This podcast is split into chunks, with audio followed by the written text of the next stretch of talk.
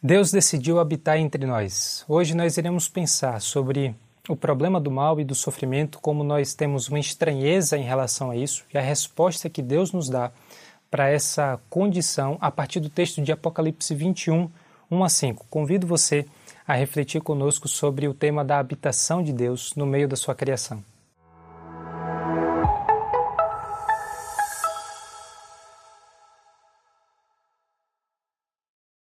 Olá, você que acompanha mais uma celebração da IBNU. É um prazer estar com você em mais um momento e agora nós teremos um tempo para pensar a respeito do que a Bíblia nos diz e, em especial, eu gostaria de começar pensando com você sobre o problema do mal e do sofrimento.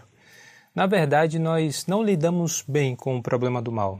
Nós não lidamos bem com o fato de que todos nós sofremos. Sempre que nós passamos por uma situação de dor, sempre que nós experimentamos uma situação de injustiça, nós temos a sensação de que algo está fora do lugar, algo não está certo. Algumas semanas atrás, na verdade, alguns poucos meses atrás, eu ouvi de um pai falando de uma pergunta que o filho fez para ele e que parece suscitar justamente esse sentimento. A criança estava doente estava com a virose e há algum tempo ele já estava incomodado com aquilo e de repente ele vira para o pai e pergunta: Pai, quando é que a gente não vai mais ficar doente? Esse sentimento da criança de que a doença não devia existir, de que o sofrimento não devia fazer parte da vida dele, é algo tão fundamental que até uma criança consegue elaborar esse sentimento de estranheza com o mal. Mas esse sentimento não nos acompanha apenas durante a infância. Nós crescemos e nós lidamos com outras experiências, e sempre que nós vemos um pai ou uma mãe que perde um filho, sempre que nós vemos uma pessoa que parte repentinamente, sempre que nós vemos a morte também de milhares de pessoas ou milhões de pessoas, como é o caso recente, o quadro que ainda enfrentamos de uma pandemia global, nós temos essa dificuldade de responder o porquê. Por que, que isso existe? Por que, que nós temos que é, experimentar essas coisas em todas as fases da vida e por que, que o mal parece estar presente em todos os espaços? O mal não só é uma coisa que nos incomoda e nos causa estranheza, mas parece estar em todos os momentos, em todos os espaços, em algum nível. Ou nós estamos passando por um problema, por um momento de sofrimento, ou nós estamos ameaçados pelo mal e pelo sofrimento que está prestes a entrar dentro de uma situação familiar, dentro da condição emocional de uma pessoa, dentro de uma sociedade como um todo. E isso levanta questionamentos que ao longo da história foram muito debatidos, muito discutidos e naturalmente a pergunta mais importante que nós fazemos é: o que, que Deus tem a dizer a respeito disso? Onde é que está Deus que parece não se importar com essa situação? Ou onde é que está Deus que parece que não pôde fazer algo para impedir esse sofrimento e essa situação adversa que alguém teve que enfrentar? E quando nós ah, olhamos para a história é, do pensamento, tanto na teologia quanto na filosofia, e esses campos se aproximam na resposta ou na tentativa de resposta para essa questão, nós percebemos que algumas respostas nos foram dadas. Uma das maneiras que eu acho mais esclarecedoras para explicar tudo isso é que o mal ele não tem uma existência própria. Essa tentativa de é, lidar com o poder e a bondade de Deus, um Deus todo-poderoso e um Deus bondoso diante da existência do mal, ficou conhecido como a Teodiceia. E a questão básica é: se Deus é todo-poderoso, por que, que ele não impediu o mal? Talvez ele não se importe, talvez ele não queira fazer nada a respeito disso. Mas se Deus é bom e é todo amoroso, por que então que ele não impediu que isso acontecesse? Como nós podemos alinhar tanto o poder quanto o amor do Deus que nós cremos, como é descrito na Bíblia a respeito do Deus que nós cremos, e o fato de que o mal não desaparece. E dentro dessa resposta de que o mal não tem uma existência própria, a ideia é que Deus é, Deus existe e Deus cria todas as coisas a partir desse amor doador, sustenta todas as coisas E o mal surge como uma corrupção daquilo que Deus cria como bom, como belo, como verdadeiro. Mas explicar o mal dentro de uma estrutura teórica nos ajuda, mas não resolve o problema. Quando nós precisamos de consolo, ter uma boa formulação daquilo que é a presença de Deus ou o poder de Deus é importante, mas a teoria não consegue satisfazer a nossa necessidade. E quando nós nos voltamos para a Bíblia e perguntamos, Senhor, o que que a tua história, a história da redenção, a história da criação, a história do seu povo, nos ensina, nós podemos é, tentar responder isso de diferentes formas ou enxergar diferentes coisas dentro da Bíblia. Mas o mais importante é perceber que quando nós perguntamos isso para Deus e lemos a Bíblia, nós primeiro não encontramos uma aula de teologia sistemática. Deus, ele não dá uma aula a respeito da sua própria natureza, não estabelece a pro proposição número um, o texto-chave número dois, ou aquilo que são uma série de argumentos que poderiam dar sustentação uma estrutura de resposta e uma estrutura teórica para lidar com isso. Deus, além de não dar uma aula de teologia sistemática, ele também não nos deixa sem resposta nenhuma. O fato de que Deus não está fazendo isso simplesmente como uma proposição lógica não quer dizer que Deus não fala nada a respeito disso. Deus não nos deixa com a nossa esperança subnutrida. Deus não diz para a gente: olha, eu sou Deus, sou bom, sou todo-poderoso e ponto. Agora você precisa lidar com essa situação. Deus não nos deixa é, com uma esperança que não tenha com que lutar contra esse momento de dor e de sofrimento. Aquilo que Deus nos conta é uma história. Aquilo que a Bíblia nos fala da relação de Deus com a sua criação e, inclusive, com o problema do mal, é uma história. E essa história contém enredo. Essa história é cheia de personagens. Essa história tem um movimento que começa no ponto, tem clímax, essa história tem pontos de reviravolta, essa história caminha por áreas que são completamente inesperadas. E aquilo que nós vemos no fim da Bíblia retoma esse problema fundamental que aparece no começo da Bíblia.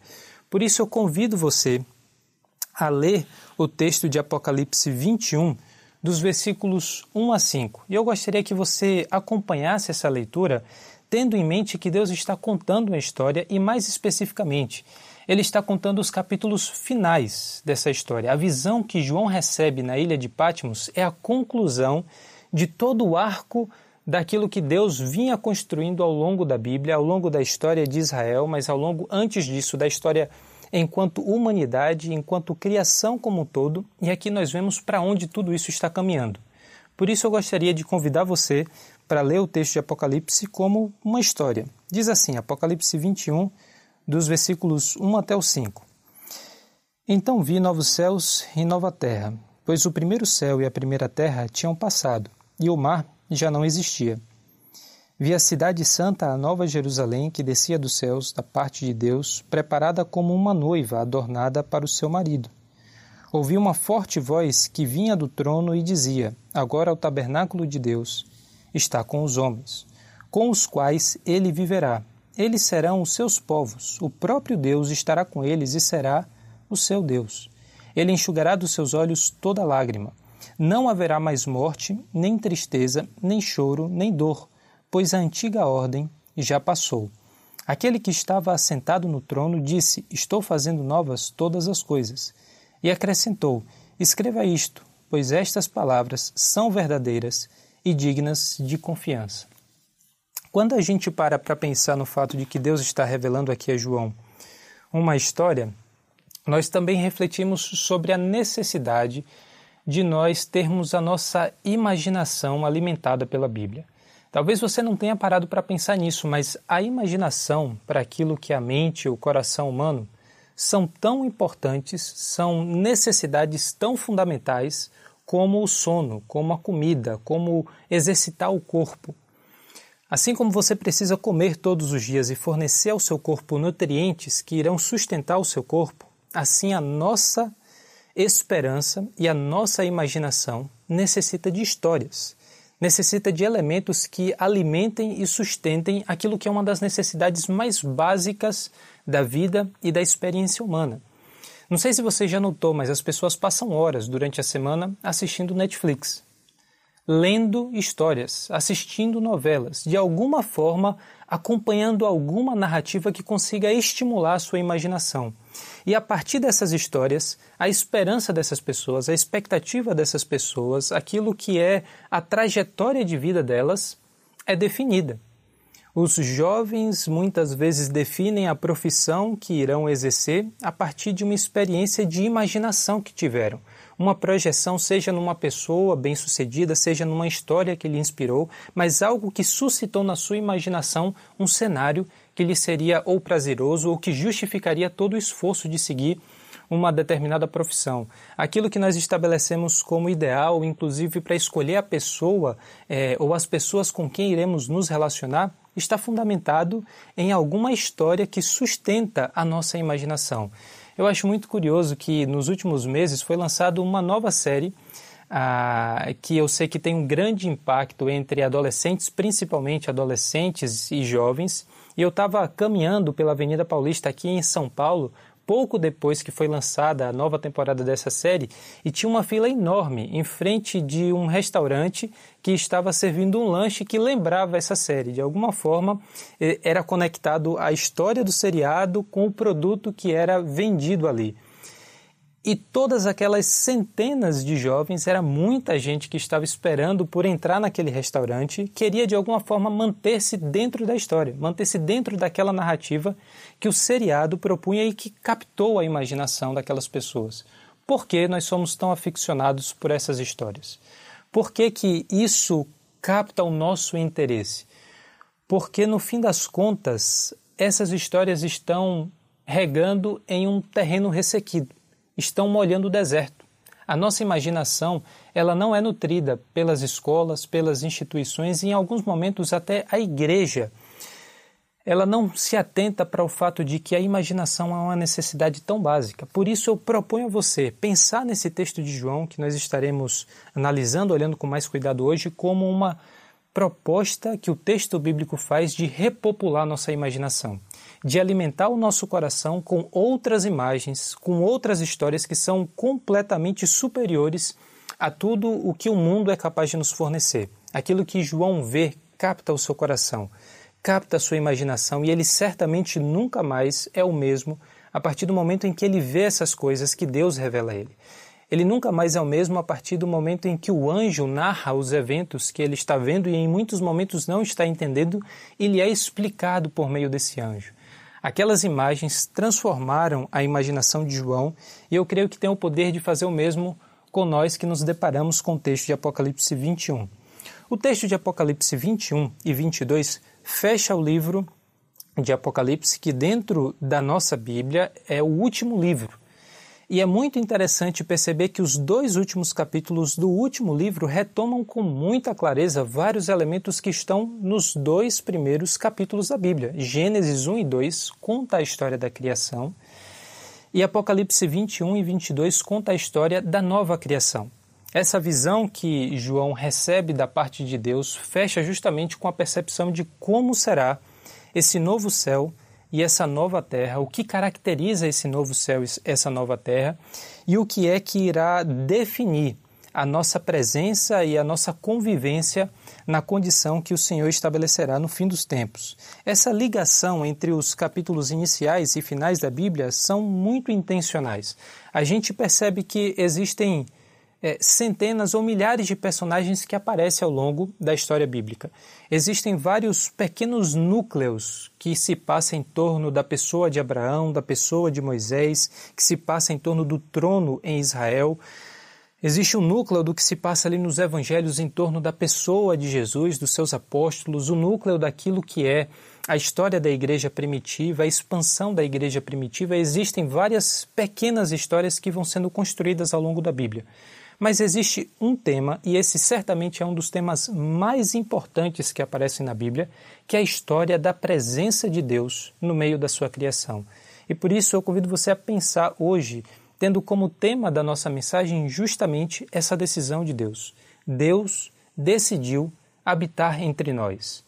O fato de que Deus construiu o Éden lá atrás e ele fez o Éden de uma forma muito específica, a gente lê a narrativa nos dois primeiros capítulos da Bíblia como sendo uma criação projetada, algo intencionado que fosse da forma como foi. As coisas não aconteceram aleatoriamente, não surgiram espontaneamente, mas vieram a existir a partir da palavra de Deus, do plano de Deus fazer céus e terra da forma como ele fez. Nos três primeiros dias ele cria os espaços de habitação, nos três dias seguintes ele preenche esses espaços de habitação. Na parte inicial ele separa as águas de cima das águas de baixo, ele cria um luzeiro para o dia e ele cria um luzeiro para a noite. Na segunda metade, ele coloca os animais que vivem nos mares, ele cria os animais que habitam terra, a terra, ele cria as plantas, os vegetais e, por último, ele cria a humanidade. E parece ser muito claro que na, na narrativa de Gênesis 1 e 2, o fato de que o homem e a mulher são feitos como o último capítulo dentro dessa criação de Deus indica que essa é a parte mais importante da criação. Deus coloca o homem como coroa da criação.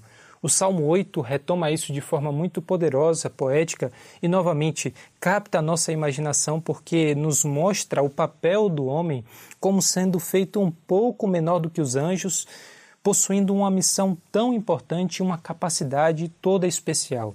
Então, o homem e a mulher são feitos à imagem e semelhança de Deus para crescer, multiplicar-se e dominar sobre todas as outras criaturas, dominar sobre toda a criação. E por isso nós percebemos que essa criação é bem feita, é intencional e Deus se agrada dessa criação. Mas não só isso.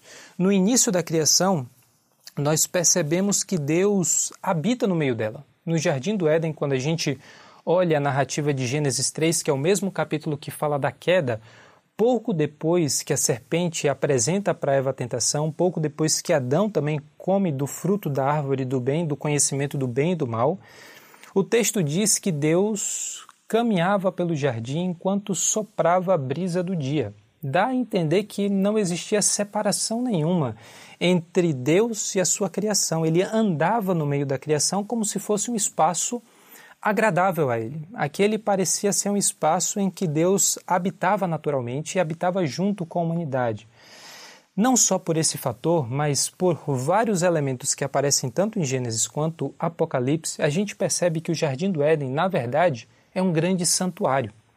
Se você observa as outras narrativas que falam de santuário, de templo, de trono e da presença de Deus, você vai perceber que todos eles estavam na narrativa do Jardim do Éden. O Jardim do Éden era um grande santuário em que a glória de Deus habitava. Mas esse santuário não durou para sempre, ou não da forma como ele foi criado inicialmente, porque Adão e Eva pecam. E aí começa o desenvolvimento ou a transformação da relação entre Deus e a sua criação e da presença de Deus no meio da sua criação. Apocalipse 21 e 22 é o cenário da missão cumprida, é o estado final, é o estágio completo e definitivo em que Deus, enfim, habitará plenamente no meio da sua criação e eternamente habitará entre os povos que ele trouxe e formou para si. Mas aqui em Gênesis a gente tem esse estado inicial que é rompido, quebrado por meio do pecado de Adão e Eva, e a partir daí a gente tem então o desenvolvimento da humanidade afastada de Deus, uma criação que sofre por essa ruptura na relação do Senhor, do Criador com a sua criação, mas surge então a história do tabernáculo. Abraão é chamado por parte de Deus, a partir de Abraão é estabelecido a descendência, essa descendência vai para o Egito, no Egito eles crescem, se multiplicam e tem então a história do êxodo, a libertação do povo a partir da escravidão que eles tinham, haviam sido submetidos, e quando eles são libertos e vão para o deserto, Deus ordena que um tabernáculo seja construído. Retoma-se aqui a presença de Deus no meio da sua criação. E esse é um ponto de grande esperança, porque o tabernáculo é a indicação de que Deus não se esqueceu da sua criação. Deus não desistiu do plano de habitar nessa criação que ele fez desde o começo para ser a habitação da sua glória. Ele fez essa criação desde o começo não simplesmente para nos entregar como propriedade nossa, mas para ser um santuário em que ele habitava conosco. E no tabernáculo, então, nós temos um ponto de esperança. Deus está novamente habitando com o seu povo. E isso vem com um grande senso de responsabilidade, porque se Deus está habitando no nosso meio, então nós temos que ser puros, porque diante da glória de Deus, nenhuma impureza é admitida, nenhuma impureza resiste. Por isso que vem aquelas regulamentações que a gente vê de forma tão minuciosa, tão detalhada no livro de Levítico. Às vezes é muito difícil de entender esse livro, justamente porque a gente não tem essa percepção de que a pureza é necessária porque Deus estava habitando no tabernáculo. O tabernáculo, na verdade, resume e é o ponto de sustentação do cosmos como um todo. O cosmos tem um ponto particular em que céus e terra estão novamente ligados, em que a glória de Deus habita poderosamente novamente no meio da sua criação. Nesse sentido, o tabernáculo é o ponto de sustentação do mundo como um todo, ali, naquele pequeno espaço que é o Santo dos Santos, dentro da tenda que foi construída para ser a habitação de Deus.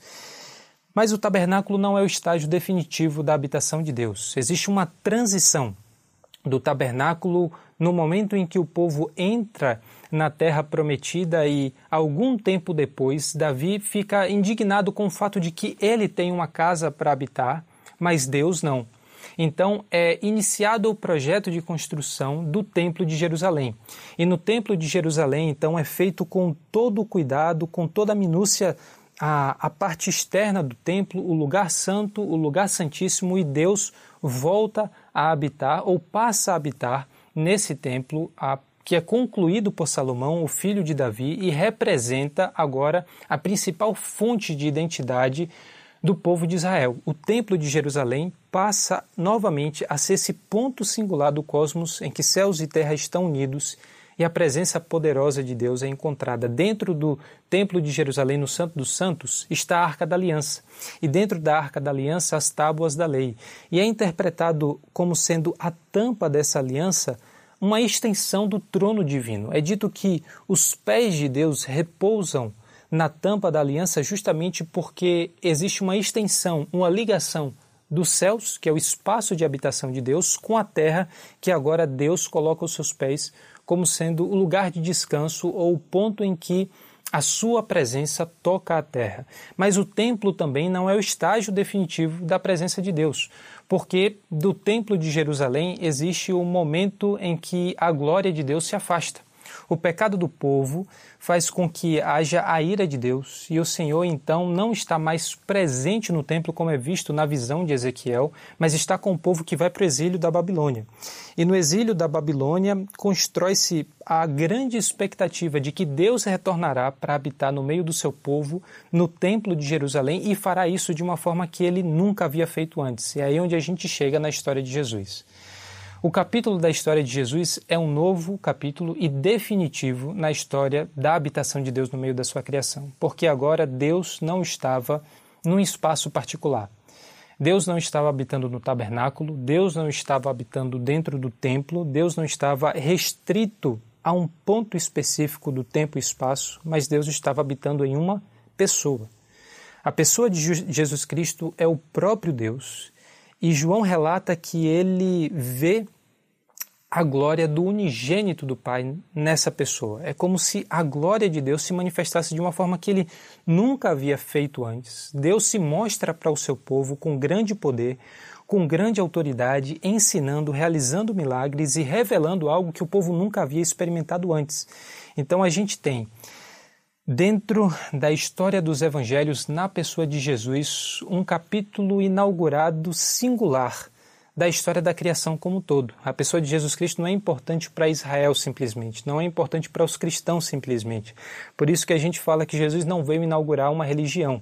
Jesus veio inaugurar um novo capítulo da história do cosmos, da criação, do plano que Deus iniciou em Gênesis e agora ele está retomando como algo inesperado, assim como ele sempre disse que faria, e algo que não poderia ser previsto da forma como ele de fato concretizou. A glória de Deus estava comendo peixe.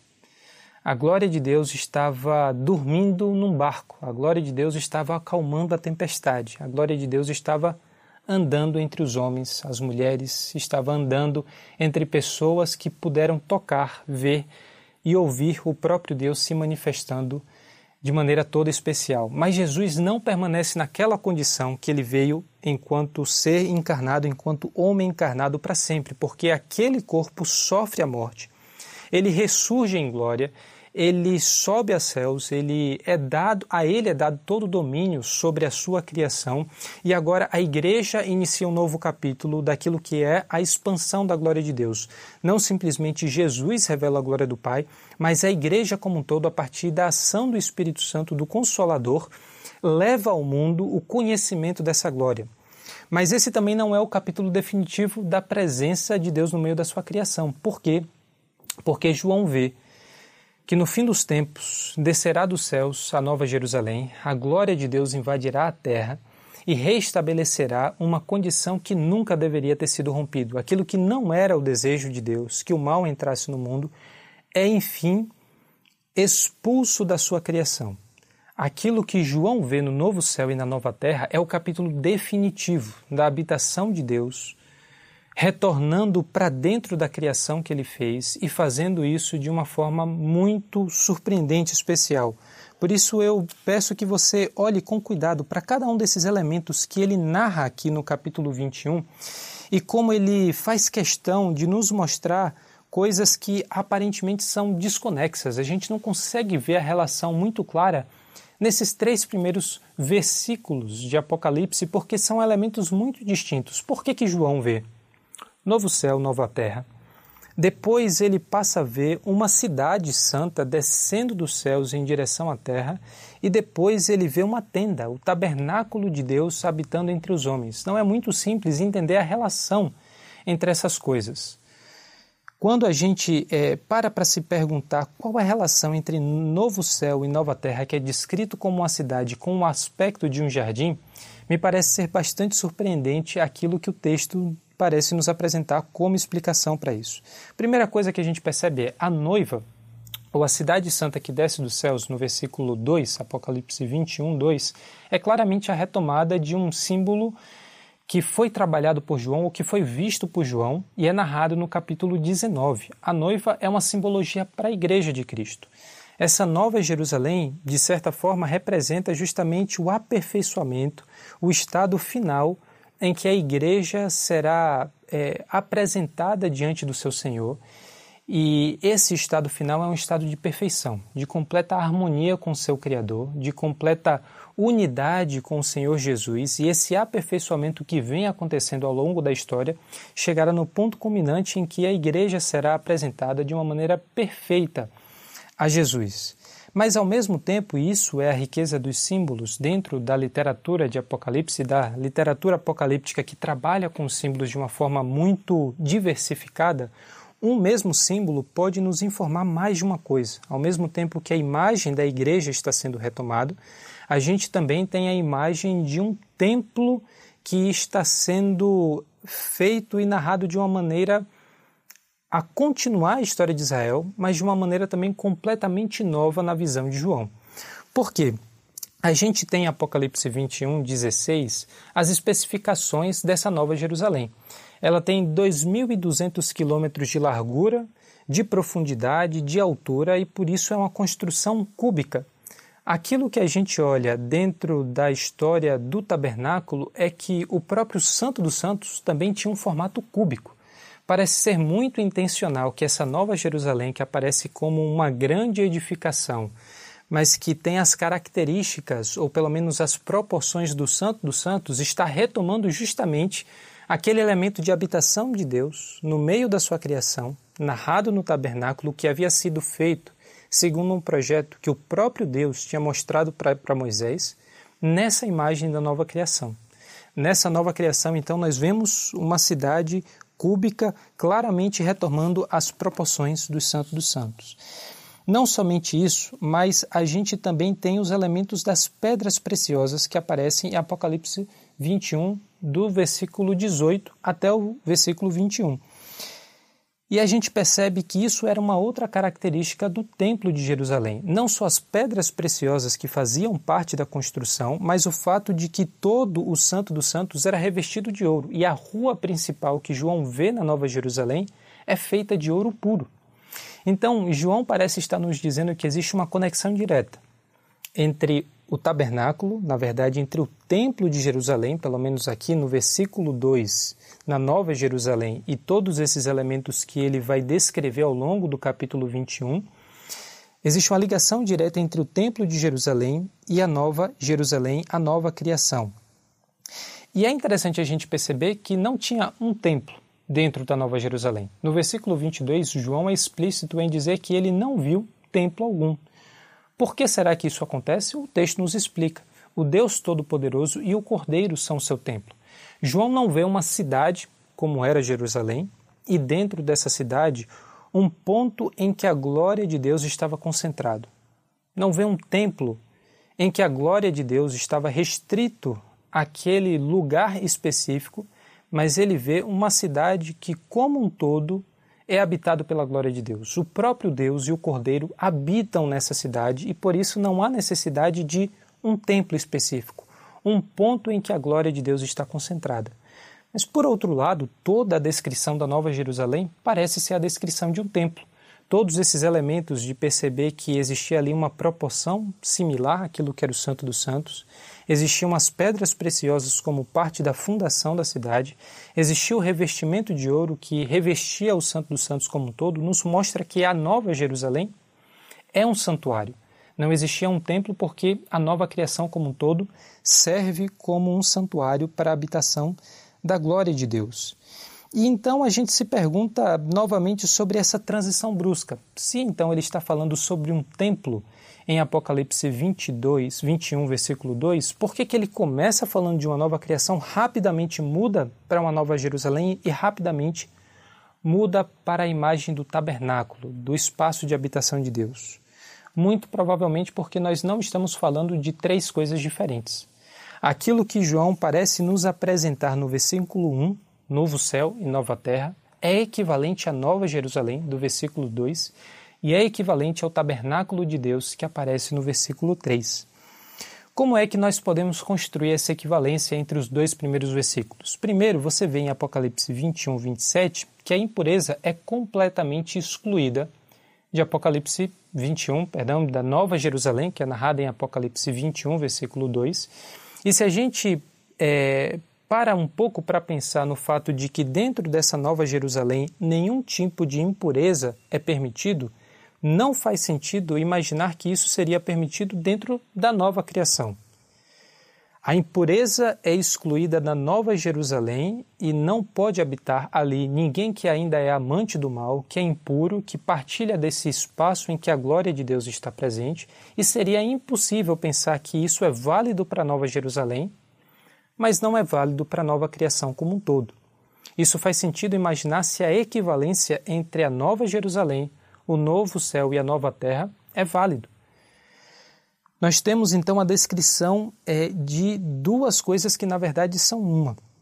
A segunda coisa é que a gente percebe no Apocalipse um padrão de explicação de João vendo algo que não entende e depois ouve uma voz que lhe explica isso, ou ele ouve algo que não entende e depois uma imagem explica para ele o que significa aquilo que ele acabou de ouvir. Um exemplo clássico é Apocalipse 5, versículos 5 e 6.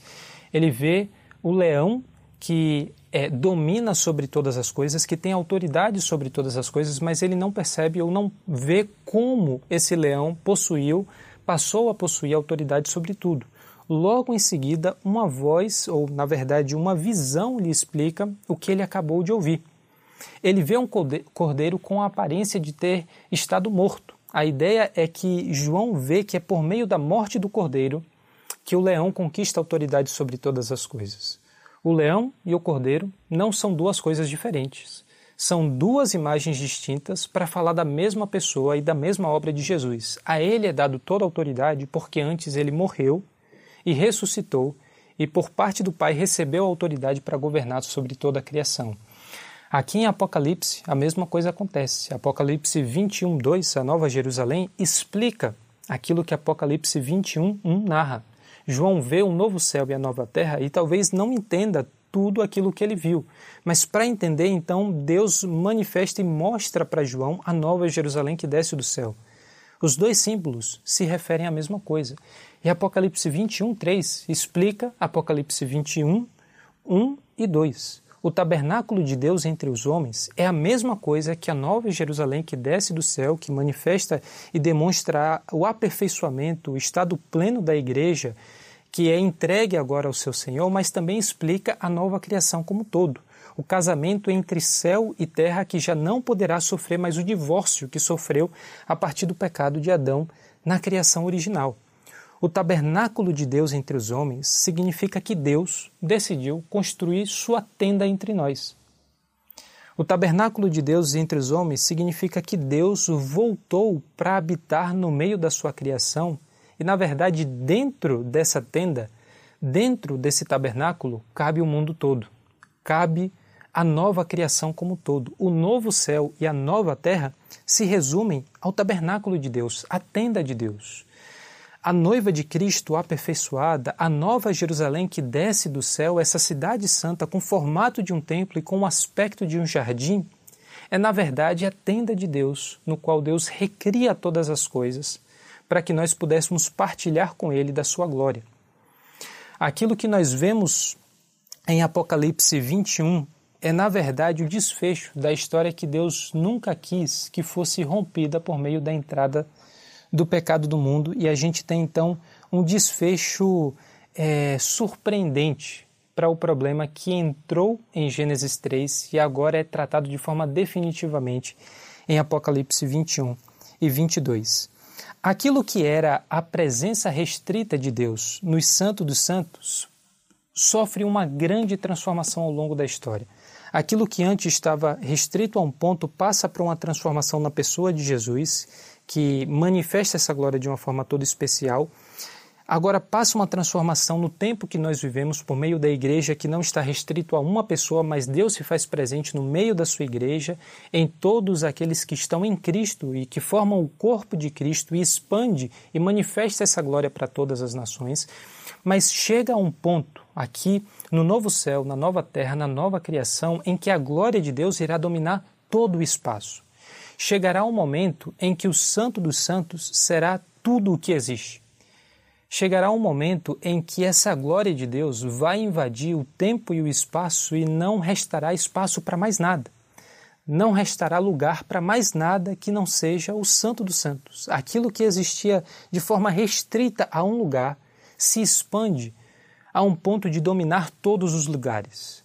A gente vê então essa transformação da presença de Deus chegando a um ponto em que o Éden parece se estender até os confins da terra.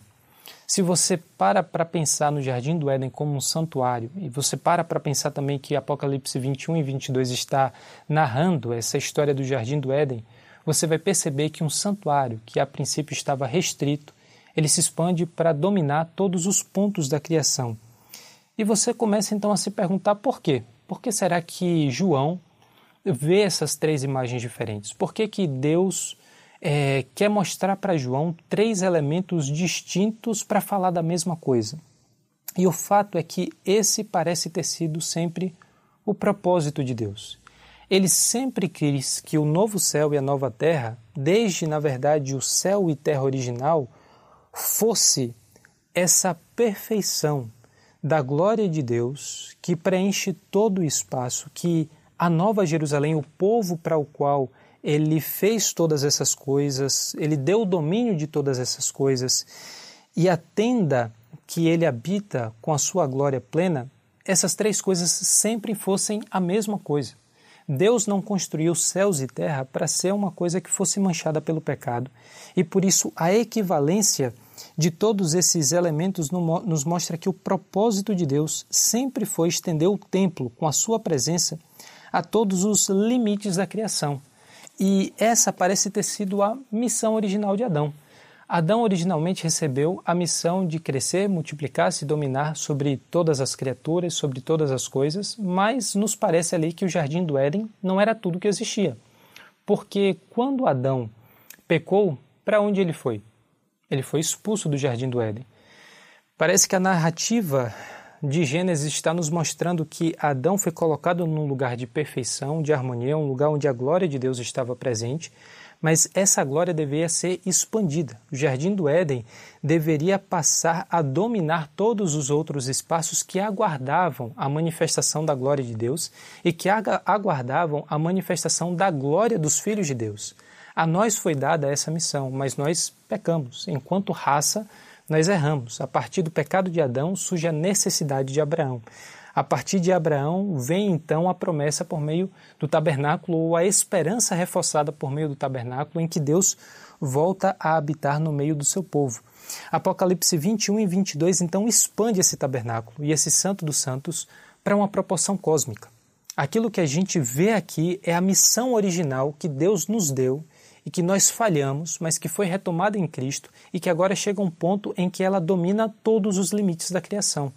Não existirá mais nada que não seja a glória de Deus habitando entre nós. Apocalipse 21 e 22 então expande o tabernáculo a proporções cósmicas e como já foi construído inclusive por meio da literatura e de várias expressões diferentes ao longo da história, Apocalipse 21 e 22 é o retorno do rei.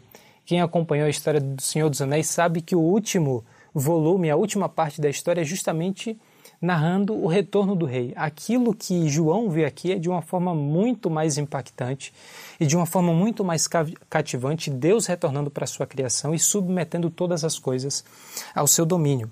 A visão do Apocalipse repopula a nossa imaginação, nutre a nossa esperança e nos fortalece com a convicção de que o mal, o sofrimento, e aquilo que entrou no mundo por meio do pecado são intrusos.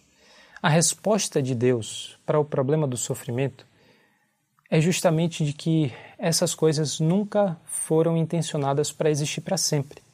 Essas coisas nunca deveriam ter contaminado a boa criação de Deus. A resposta de Deus para a gente diante do problema do mal é o intruso, que no fim das contas se resume à presença da morte no meio da criação, não vai existir para sempre aquilo que é a nossa estranheza, a nossa dor, o nosso desconforto com a perda de pessoas queridas, aquilo que é o nosso desconforto com a injustiça, aquele que explora o necessitado, a nossa sensação de que nós não deveríamos experimentar essas coisas vem de uma sensação que o próprio Deus colocou no nosso coração, um desejo, uma expectativa e uma ansiedade que o próprio Deus colocou em nosso coração de que nós não fomos criados para isso. Nós não fomos criados para o mal. E o mal não permanecerá sempre dentro daquilo que é a boa criação divina. Deus trata o mal como um intruso e Deus decretou aquilo que é o fim da morte por meio da ressurreição de Jesus Cristo. A nova criação já começou. Se você prestar atenção no versículo 5, o Senhor diz que ele já está fazendo novas todas as coisas. O novo céu e a nova terra já foram inaugurados, não desceram e não foram estabelecidos plenamente, é verdade. Mas a partir do momento em que Jesus ressuscita no meio da história, aquilo que Jesus está dizendo é: Eu já estou fazendo novas todas as coisas. Para um judeu do primeiro século, isso era completamente estranho. Existiam aqueles que não acreditavam na ressurreição, a gente vê isso é, no meio dos saduceus. Existiam aqueles que acreditavam na ressurreição dos mortos, que era a crença dos fariseus. Mas não existia ninguém até aquele momento que acreditava que a ressurreição iria acontecer iniciando-se no meio da história. A ressurreição marcaria o fim da história. No fim dos tempos, o Senhor ressuscitaria justos e injustos que passariam pelo julgamento e desfrutariam então dessa comunhão com Deus a partir do julgamento de justiça que ele realizaria. Mas quando Jesus ressurge no meio da história, todas as expectativas são bagunçadas, todo mundo é pego de surpresa. Aquilo que Jesus faz é iniciar no meio da história aquilo que é a eternidade é iniciar no meio da história uma nova era, um novo tempo, um tempo em que foram feitas novas ou estão sendo feitas novas todas as coisas. Por isso que Paulo vai tratar disso em 2 Coríntios 5, vai tratar disso em 2 Coríntios 15, tratando da ressurreição como sendo o ponto fundamental da nossa esperança. Aquilo que João vê consumado na visão, Paulo já vinha trabalhando por meio daquilo que era o significado da ressurreição de Jesus Cristo e como isso implicava para nós uma novidade de vida completa. Aquilo que hoje nós temos é o começo dos efeitos da ressurreição de Jesus, o corpo glorioso que ele recebeu, a autoridade sobre céus e terra que ele recebeu, e que agora ele transfere a nós enquanto poder e autoridade para anunciar ao mundo essa novidade de vida, essa novidade de criação e a promessa de que esse Criador chegará o tempo em que ele virá habitar no nosso meio e que não haverá espaço para mais nada. Se você parar para pensar no poder envolvido dentro do Santo dos Santos, você até certo ponto fica assombrado com aquilo que será o nosso estado de eternidade. Porque no Templo de Jerusalém e antes disso também no tabernáculo, o sumo sacerdote entrava uma vez por ano para oferecer um sacrifício pelo pecado do povo.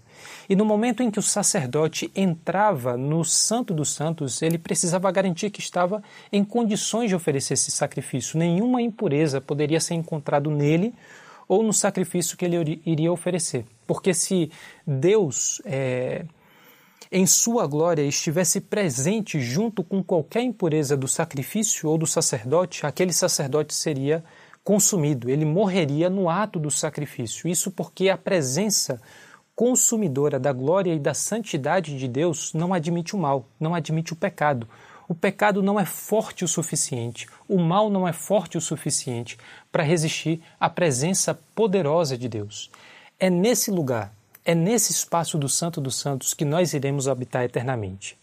É aí onde céus e terra estão unidos, onde há o casamento daquilo que Deus criou perfeitamente como seu espaço de habitação e como o nosso espaço de habitação, que nós iremos coabitar com Deus. E hoje nós já temos a missão de não apenas manifestar essa glória, mas sermos co-criadores com Deus nós sermos co-criadores dessa nova criação poderosa e que manifesta Deus de uma forma que ninguém pode conhecer senão pela pessoa de Jesus Cristo, senão por meio do corpo de Jesus Cristo que hoje está atuando no meio da história.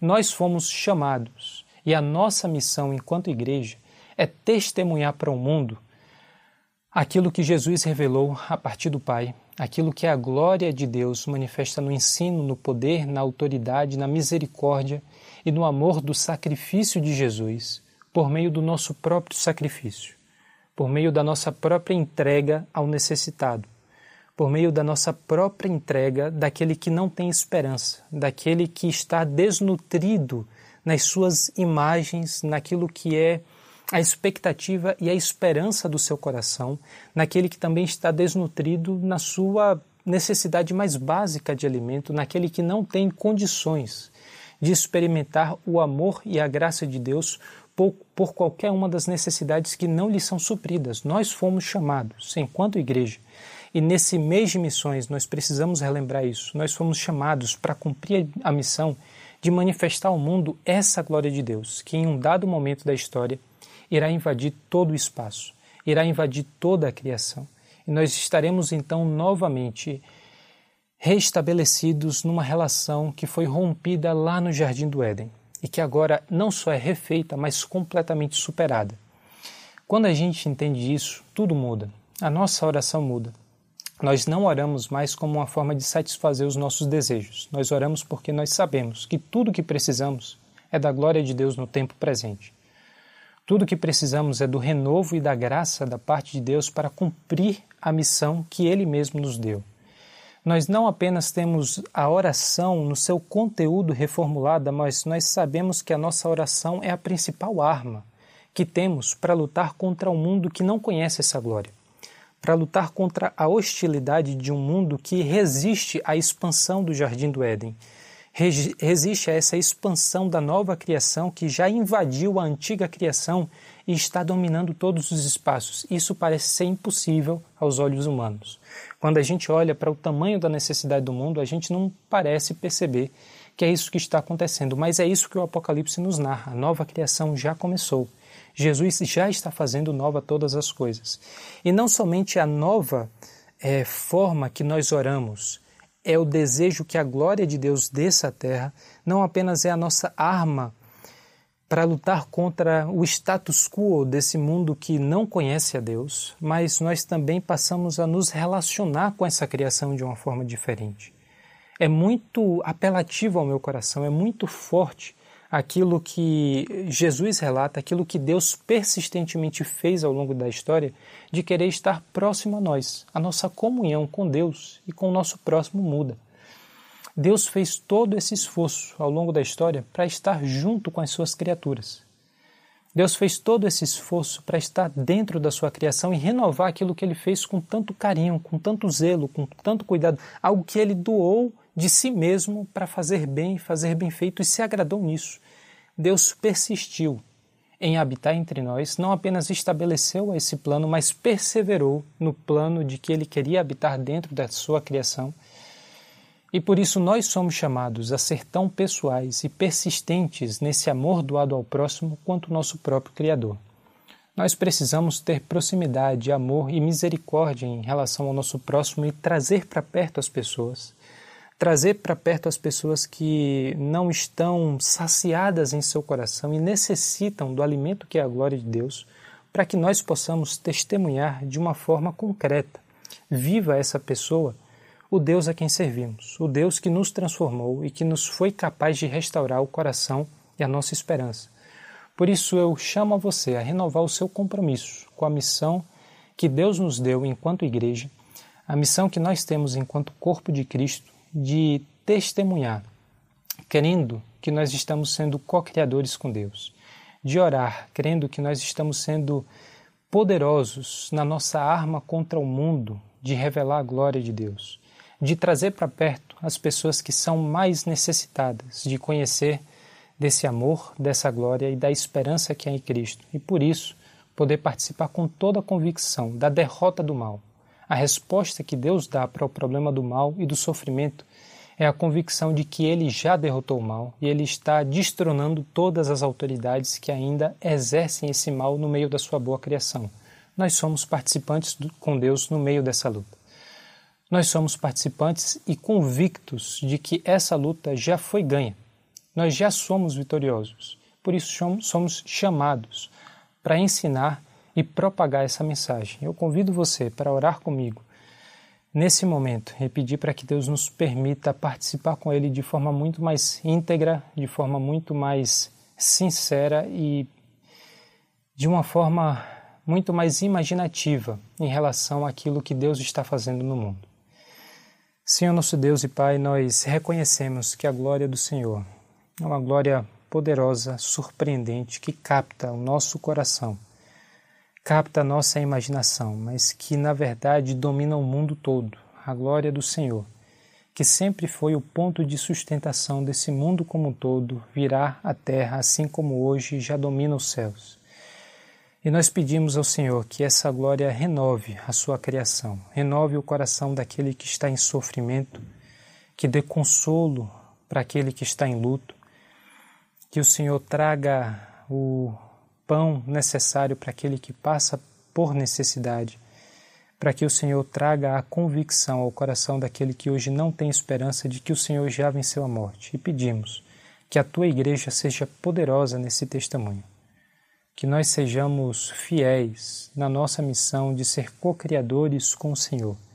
Nós sejamos fiéis na sua missão de levar a glória para o mundo como um todo, anunciando que Jesus é Senhor sobre todos. E nós cremos que o Senhor voltará para habitar em nosso meio de uma forma definitiva e plena, Pai. Em nome de Jesus que nós choramos. Amém.